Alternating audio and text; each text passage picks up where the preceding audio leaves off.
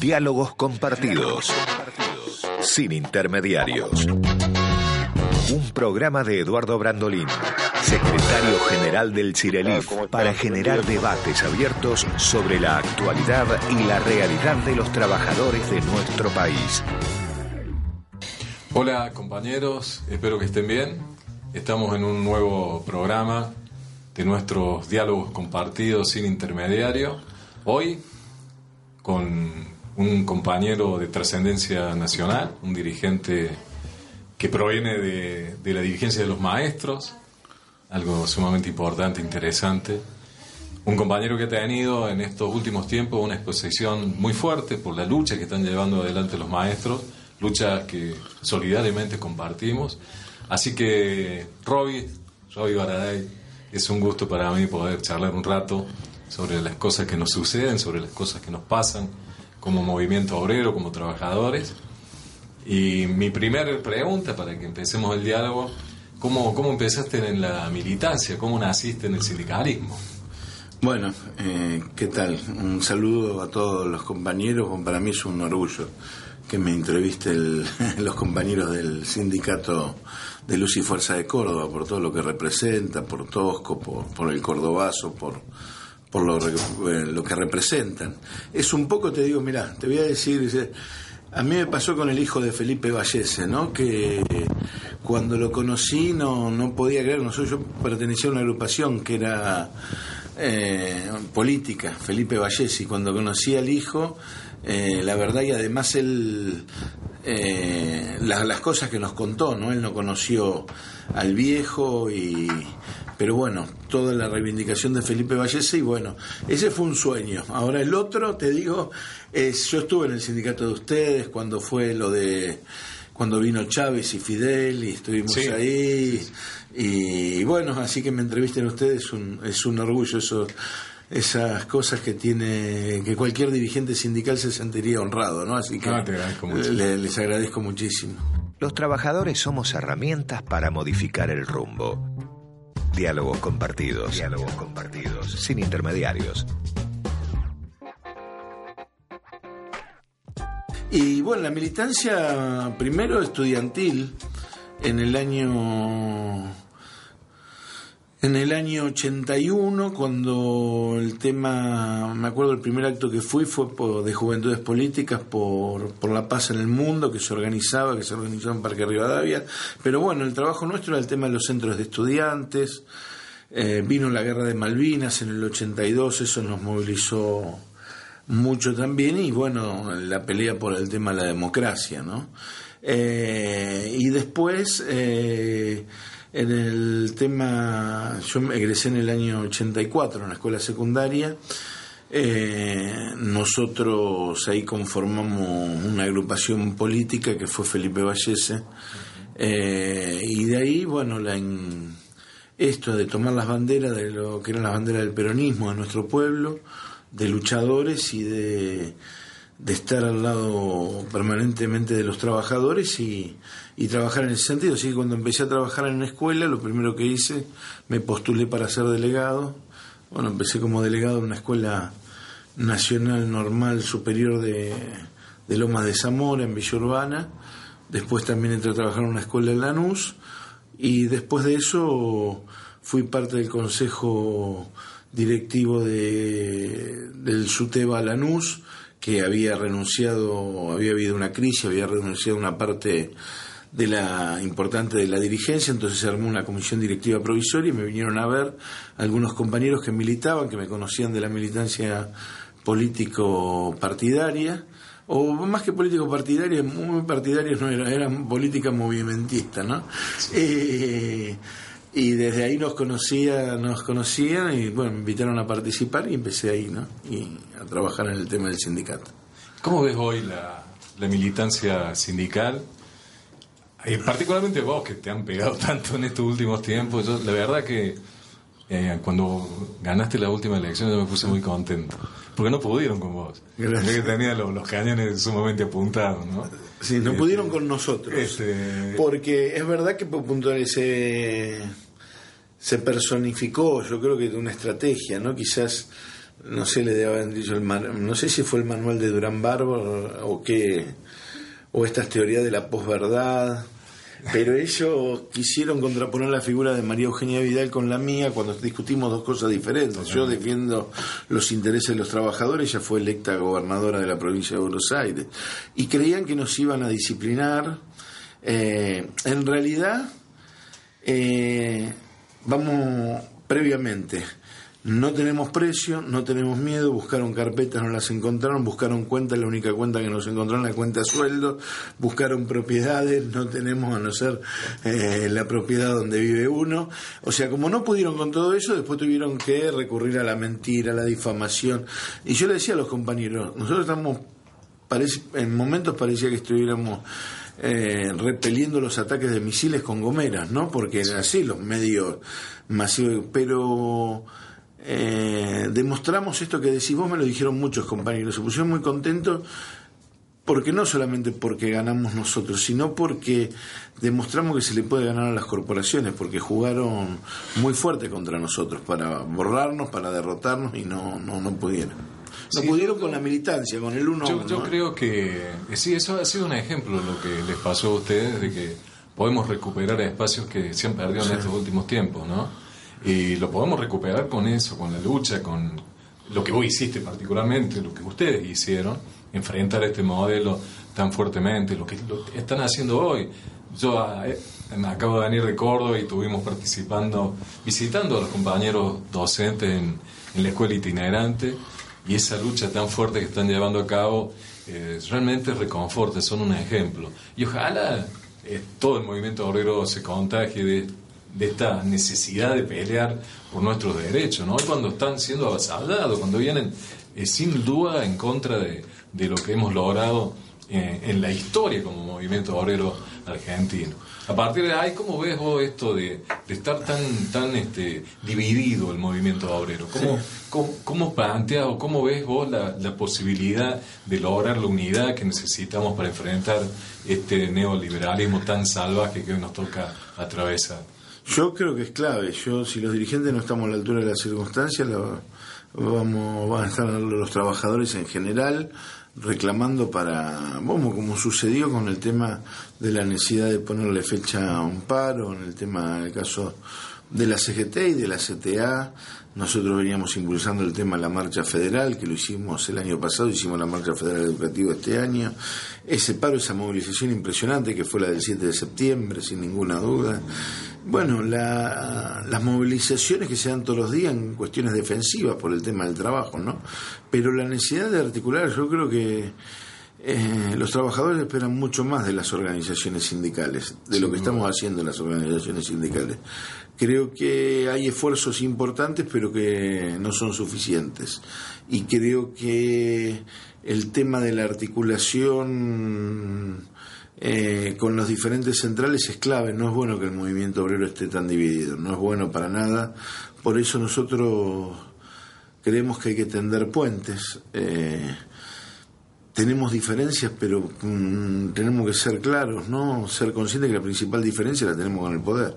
Eh, si la diferencia la tenemos, o sea, si las diferencias secundarias nosotros las convertimos en principales, entre nosotros sin reparar que la contradicción principal es el poder económico, las patronales, aquellos, eh, el poder financiero, si no reparamos en eso, creo que le vamos a estar haciendo un servicio grande a, al poder que intenta avasallar los derechos de los trabajadores. Esto no quiere decir que seamos eh, pacientes hasta llegar al grado de la inmovilidad, ¿no? Nosotros tenemos que seguir movilizándonos y empujando y llevando adelante y generar la conciencia que nos permita crear condiciones, quizás que en organizaciones o dirigentes de algunas organizaciones no están a la altura de las circunstancias, sientan el calor del reclamo popular para que se pueda articular.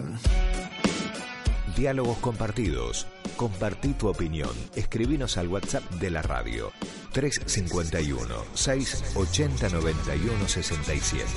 351 6809 167.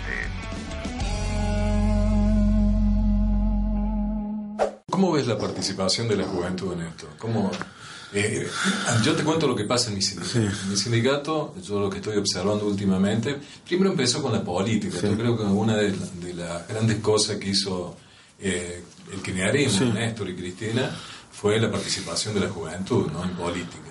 Se reabrió esa, esa posibilidad de que los jóvenes empezaran a participar muy activamente y muy fuertemente.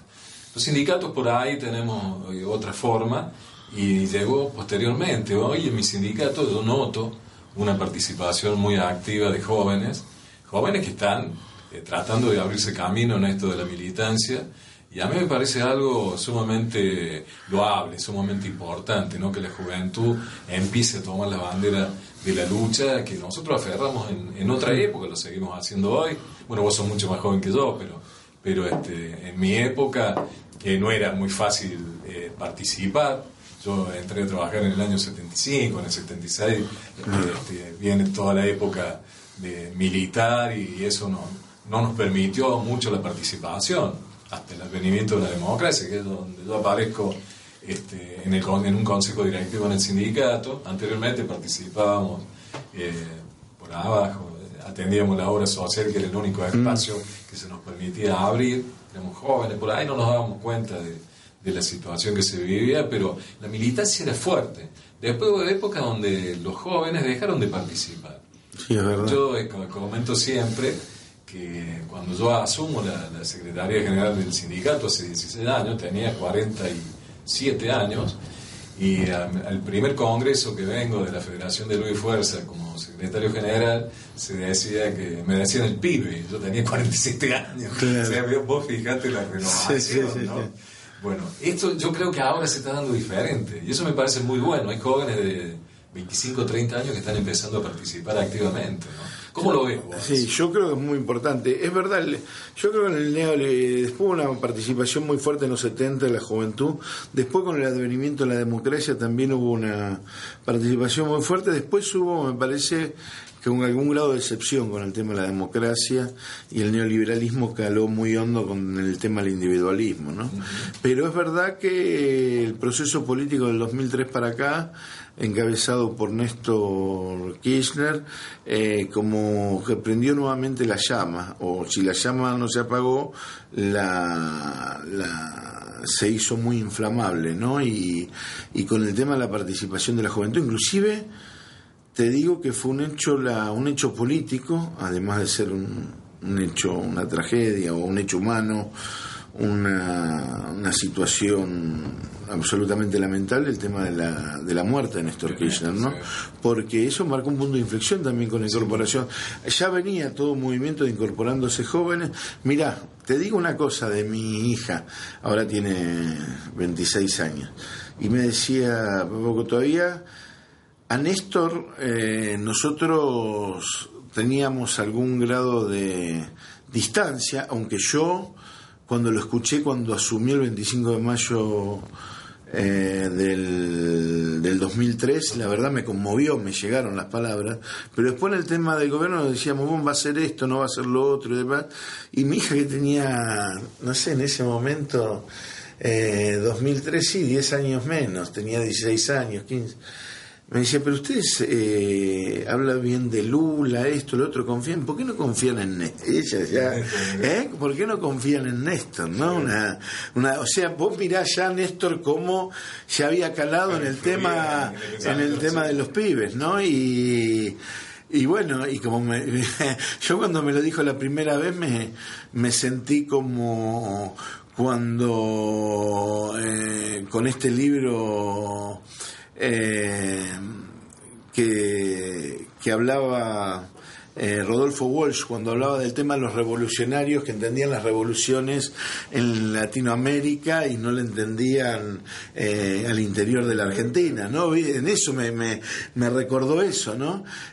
Así que inmediatamente, bueno, nosotros dimos todo un debate, bueno, después el proceso de Néstor vino para adelante. Y mm, hoy pasa que hay muchos jóvenes, es más, la derecha tiene que reconocer, el otro día la marcha esa, la, la edad Bueno, y la, y la composición de clase de los que se movilizaron a Comodoro Pi o el 1A, te das cuenta que, bueno, no prenden el tema de la juventud. y la juventud, bueno, y en Arsenal era, claro, en Arsenal eran muchísimos jóvenes. Y en el sindicato, en la participación del sindicato también. Son, son muchísimos jóvenes, muchísimos jóvenes que mm, que participan.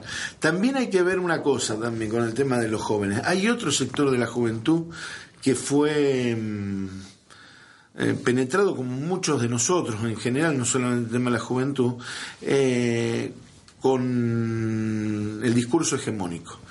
Y ahí hay que tener en cuenta y hay que hablar muchos con ellos, porque muchos se creen que lo que nosotros tenemos hoy es como si lo hubiéramos tenido siempre, que no son conquistas.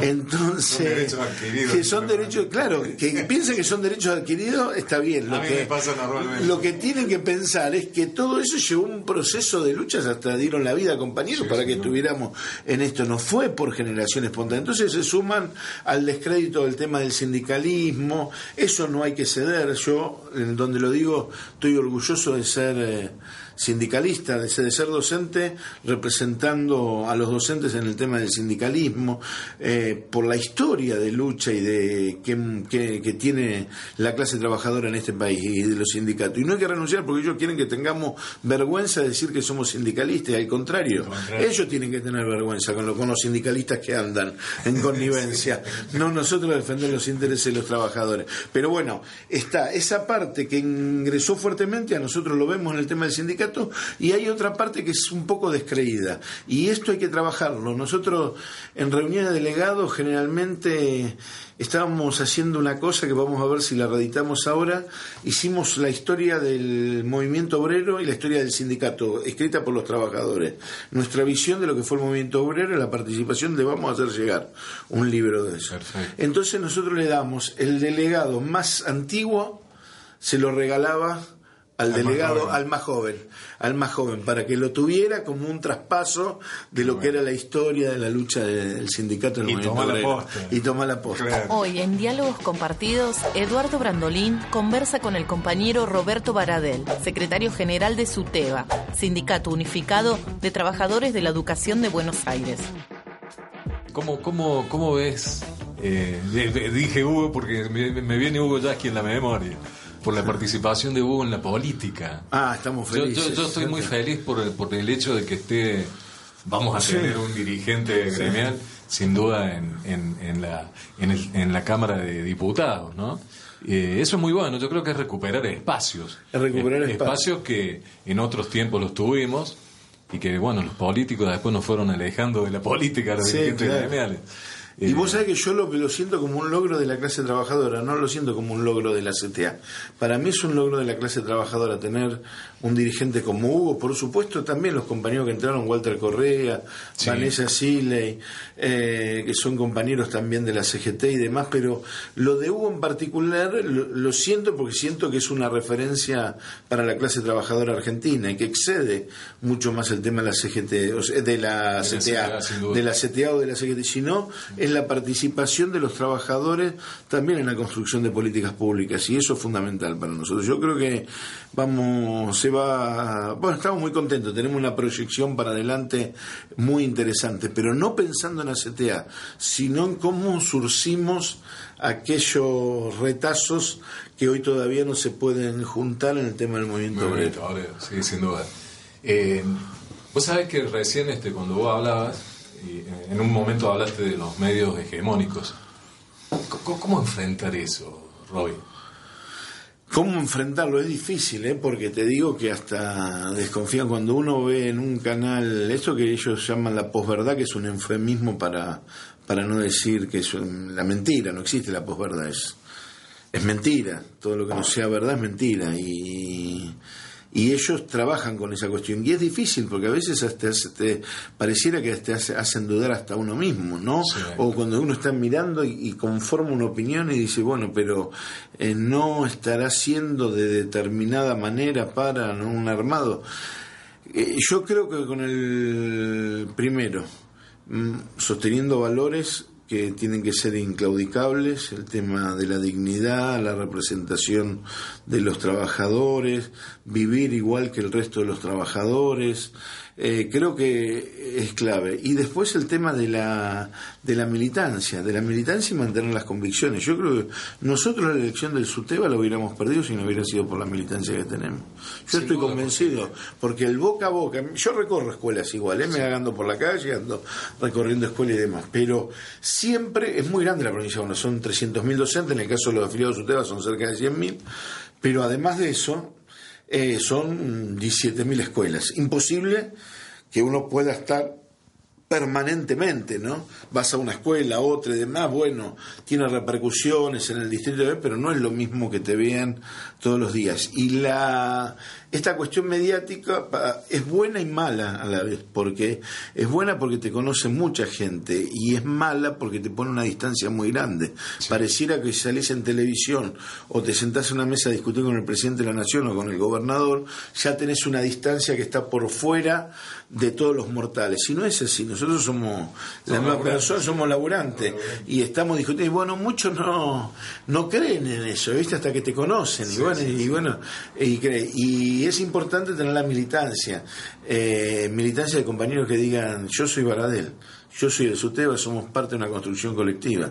Si no confías, no, ¿cómo no voy a confiar en vos? Si no, confía, si no confías en Baradel, tampoco confías en mí, porque somos exactamente lo mismo. Tipos que digan eso, compañeras que digan eso, compañeros, eh, al otro lo dejan pensando, porque vos lo decís con esa convicción. Desde la convicción no es el tema de Baradel en particular, sino que somos parte de una construcción colectiva, que podemos tener errores, aciertos, pero que estamos, somos parte de la misma cosa y somos iguales en eso. Entonces, eso es lo bueno. Yo creo que de esa manera, si no con todo lo que hicieron, yo creo que me gané tres o cuatro etapas de Clarín, ¿no? Precisamente en esa, un poco más. Sí, quizás un poco más, me quedo corto.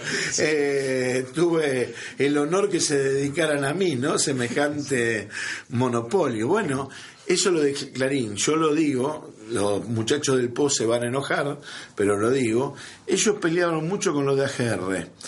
En un momento desalojan a AGR, pero no lo desalojan por la fuerza, se van. Y al otro día la candidata opositora nuestra, que era del Partido Obrero, eh, recorre, empieza a recorrer los canales de televisión. Y yo creo, y utilizando el mismo discurso que el gobierno usaba para pegarme a mí y los medios de comunicación. Y los docentes dijeron, no, ah, ahí basta. Se equivocaron. Se, ¿Esto cómo es? El gobierno dice esto de Baradel y la oposición dice, no, no, acá hay gato encerrado. Y quedó claro eso. Entonces, ese tipo de cuestiones. Y nosotros eh, no hay que ceder. Yo mañana voy a aclararme y dice, no, pero vas a ir por lo de los hijos de noble o vas a ir por eh, papel prensa. Sí, voy a ir, aunque seamos cinco, diez ahí, voy a estar y voy a decir que se tiene que hacer el juicio y demás. Y eso es el orgullo que tenemos. O sea, no nos pudieron. Es mejor cierre que este imposible. Imposible. dos palabras. Somos iguales y hay que luchar. Diálogos compartidos. Diálogos compartidos. Sin intermediarios. Súmate a debatir.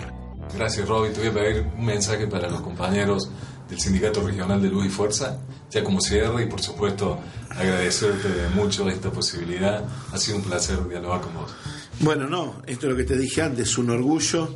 Tienen una historia de lucha y, la mantienen en el tiempo, convicciones, consecuencias, y que creo que la clave en poder transformar la realidad está en nosotros mismos. Si somos capaces, si nos unimos y somos capaces de definir cuál es la contradicción principal, mantenemos la, convicción y la dignidad, eh, más temprano que tarde vamos a triunfar nuevamente. Muy bien, muchas gracias Roy. Bueno, gracias. Como siempre ha sido espectacular. Nos vemos la semana próxima. Ya vamos a publicar con qué personaje nos vamos a juntar para hacer este diálogo compartido sin intermediarios. Muchas gracias. Diálogos compartidos, sin intermediarios. Los trabajadores somos herramientas para modificar el rumbo. Diálogos compartidos. Si te lo perdiste, volvelo a escuchar los jueves a las 20 y sábados desde las 11 horas